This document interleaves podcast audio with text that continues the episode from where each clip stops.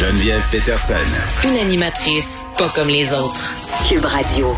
Vous savez comment c'est compliqué, ne serait-ce qu'avoir accès à un médecin de famille. Je veux bien croire qu'on nous répète que le guichet d'accès, mais c'est souvent long. C'est compliqué. Imaginez si vous aviez une condition particulière qui demande des soins immédiats pour avoir accès à la dignité, à une qualité de vie, euh, faire des activités, avoir une vie, là, tu sais, la base finalement. C'est le cas d'Aube Savard, qui est maintenant patiente orpheline de son médecin de famille. Aube, salut. Bonjour. Écoutez, votre histoire m'a vraiment interpellée parce que je trouve que c'est la représentation euh, tangible que ça ne fonctionne pas dans notre système de santé. Racontez-nous, euh, dites-nous c'est quoi votre condition de santé, de, quoi vous souffrez? C'est une dysplasie spondylo-épiphysaire, donc c'est une maladie rare.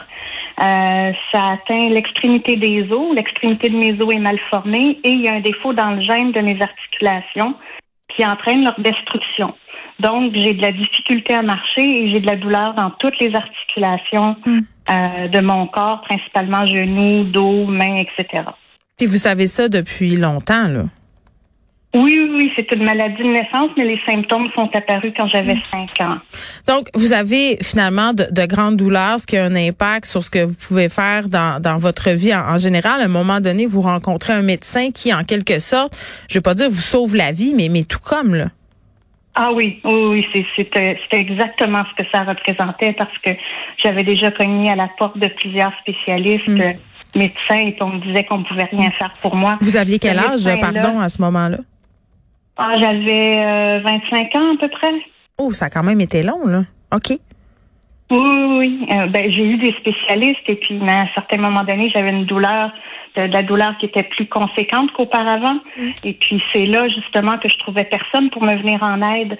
Il euh, faut savoir que la douleur était déjà mal comprise et pas du tout gérée il y a 25 ans.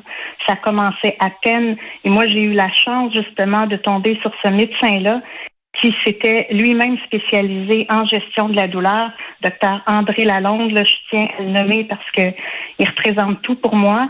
Donc, euh, avec ce médecin-là, ça m'a permis, un, d'avoir euh, une meilleure qualité de vie, d'avoir un suivi sur ma qualité de vie, euh, sur mes ennuis de santé, je veux dire. Mm. Ensuite, ça m'a permis d'obtenir des prescriptions d'antidouleurs euh, qui sont des médicaments contrôlés. Et donc, on a besoin d'un suivi justement pour avoir euh, des médicaments comme ça et réajuster les doses. Hmm. Et puis tout ça, ça a fait que justement, j'ai pu faire ma vie. Une vie normale avec un travail, des voyages. Oui, exactement. Moi, j'adore voyager. Euh, j'ai fait une série télé, accessible ou non pour pas la nommer, qui est toujours. Mais non, nommez-la, allez-y. toujours à l'antenne sur ma TV. Euh, je suis responsable des communications chez Société Logique, donc euh, je fais ma vie, je fais tout ce que je peux pour avoir une vie normale, comme tout le monde en fait. Bon, et là, ce médecin-là, euh, puis, puis vous, vous, le reconnaissez, il prend une retraite méritée. Là, je veux dire, il a, fait, il a fait sa vie professionnelle, il a le droit. C'est pas ça qu'on est en train de dire. ah non, pas du Puis là, vous vous retrouvez un peu orpheline de médecin. À quel âge, si c'est pas indiscret, Madame Savard? Euh, ben, c'est arrivé il y a deux ans, donc euh, ben, deux ans et demi en fait. Oui. Donc euh, j'avais 47 ans à l'époque. Donc il vous a suivi très très longtemps. Puis j'ai de la, je le dis là, docteur Lalonde, on veut pas jeter le blâme sur lui, pas du tout là, mais j'ai de la misère à ah, comprendre pourquoi, étant donné la gravité entre guillemets de votre état, Madame Savard, à quel point vous avez besoin de soins, besoin de médecins, pourquoi vous avez pas été référé? C'est comme si c'était un abandon. Comprenez-vous ce que je veux dire? Moi, je le vois vraiment oh. comme ça. Moi aussi, je l'ai vécu comme ça et je le vis toujours comme ça. En fait, euh, il a voulu que euh, le CHUM prenne euh, toute sa clientèle qui avait des problèmes de douleur, mais le CHUM n'était pas en mesure d'assimiler une clientèle aussi conséquente d'un coup. Mm. Donc, finalement, ben, il a été obligé de me référer au GAMF, le guichet d'accès pour les médecins de famille il y avait comme pas d'autre solution. Heureusement, je suis en attente maintenant au CHUM. J'ai insisté, insisté ah et j'y suis arrivée. Ils ont été à l'écoute. Euh, je suis également en attente pour la clinique de la gestion de la douleur à Maisonneuve-Rosemont. Mais dans un cas comme dans l'autre, il y a des années d'attente. Des années? Pour que je poursuive. Oui, des années d'attente. Des années où vous devez vivre avec cette douleur-là? Parce que là, parlez-moi-en de cette douleur-là. Est-ce qu'elle est contrôlée? Comment vous gérez en ce moment tous les aspects de votre santé?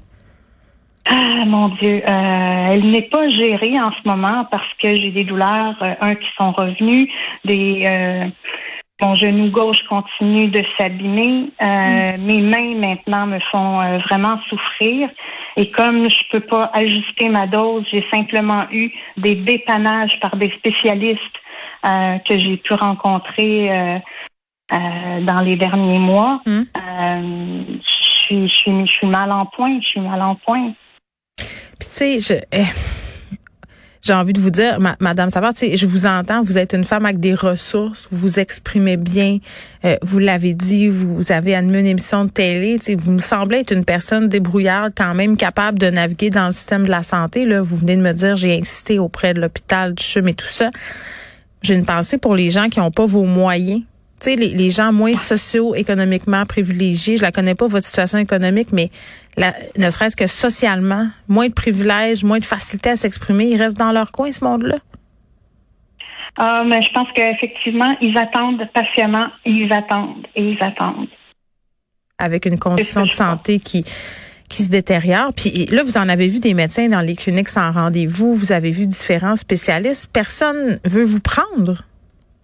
Et non, euh, personne ne veut me prendre. Qu'est-ce qu'on vous dit? Euh, ben, en fait, euh, soit on me donne aucune explication, simplement je ne prends plus de patients. Hmm. Peut-être que leur clientèle est déjà bien établie, ils ont suffisamment de patients dont ils doivent s'occuper. Mais moi, il y en a un que j'avais obtenu, j'avais réussi à obtenir euh, grâce à mon père, un médecin de famille, j'étais tellement soulagée. Ben oui. Euh, mais malheureusement, euh, à la deuxième rencontre, il a fait votre cas, il est trop lourd, ça me prend trop de temps, je ne serai pas votre médecin de famille. Attendez un petit peu là. Trop de temps, trop lourd. Les médecins peuvent choisir leurs patients? C'est pas assez payant de vous prendre, je comprends pas. Est-ce est que vous comprenez? Éclairez-moi. Moi non plus, je pige pas trop, mais je pense qu'effectivement, c'est ça. C'est que ça prend trop de temps, donc c'est pas rentable. Mais est-ce qu'ils ont le droit de faire ça? Avez-vous appelé au Collège des médecins? Moi, j'ai porté plainte au Collège des médecins. Ah le hein? dossier est en cours. Ah oui, oui, j'ai porté plainte parce que c'est un truc pareil, c'est c'est inacceptable. S'il m'avait simplement dit euh, j'ai pas les compétences, ce qu'il mm. m'a quand même dit, je l'aurais compris. Et pourtant, je lui ai quand même dit moi-même j'accepte que vous n'ayez pas toutes les compétences requises pour la gestion de la douleur, mais j'aimerais tellement avoir un médecin de famille pour au moins gérer ce que vous êtes en mesure de m'aider à gérer. Oui. Et malgré ça, il n'a pas voulu. Il avait même pu obtenir un accompagnement du CHUM à la clinique de la gestion de la douleur et il a refusé. Donc, ma seule explication, c'est que c'est pas rentable pour lui. Il, y a mieux passer plus qu'une carte soleil euh, par heure qu'une seule avec vous, mettons. Disons ça comme ça. C'est ce que ça a de l'air, en tout cas. J'ai pas parlé à ce médecin-là, je vais pas présumer de rien, mais de l'extérieur, ça ressemble drôlement à ça. Ben, pour moi aussi, ça ressemblait vraiment à ça. Puis c'était, mais hmm ça a été un grand, grand, grand découragement. J'avoue que ça, vraiment, là, ça m'a plongé dans une période d'anxiété, d'angoisse. Ben c'est épouvantable faire un truc pareil à quelqu'un. On lui a donné son accord verbal, oui, je mm. suis votre médecin, et puis à la deuxième rencontre, non, alors que la personne a définitivement besoin d'aide. Ça se fait pas. Vous sentez-vous comme un numéro?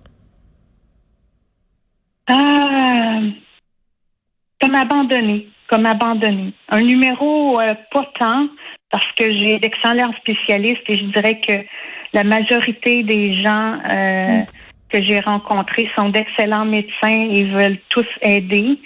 Euh, il y a certaines exceptions, et bien, bien évidemment, et puis euh, lui en fait partie.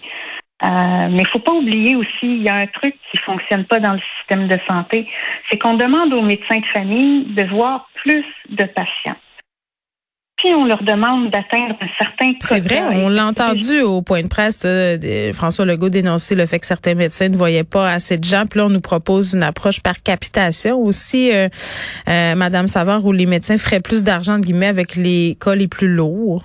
Je sais pas si ça peut aider, mais c'est bizarre parce qu'on parle des êtres d'êtres humains. Je trouve ça Je sais pas. J'ai de la misère à aborder la médecine comme ça, mais je suis pas le médecin. Puis comme je disais tantôt à l'équipe, parce qu'on en parlait, c'est sûr que si on me demandait d'animer quatre heures et demie d'émission de radio au lieu de deux heures et demie pour le même salaire, je voudrais pas.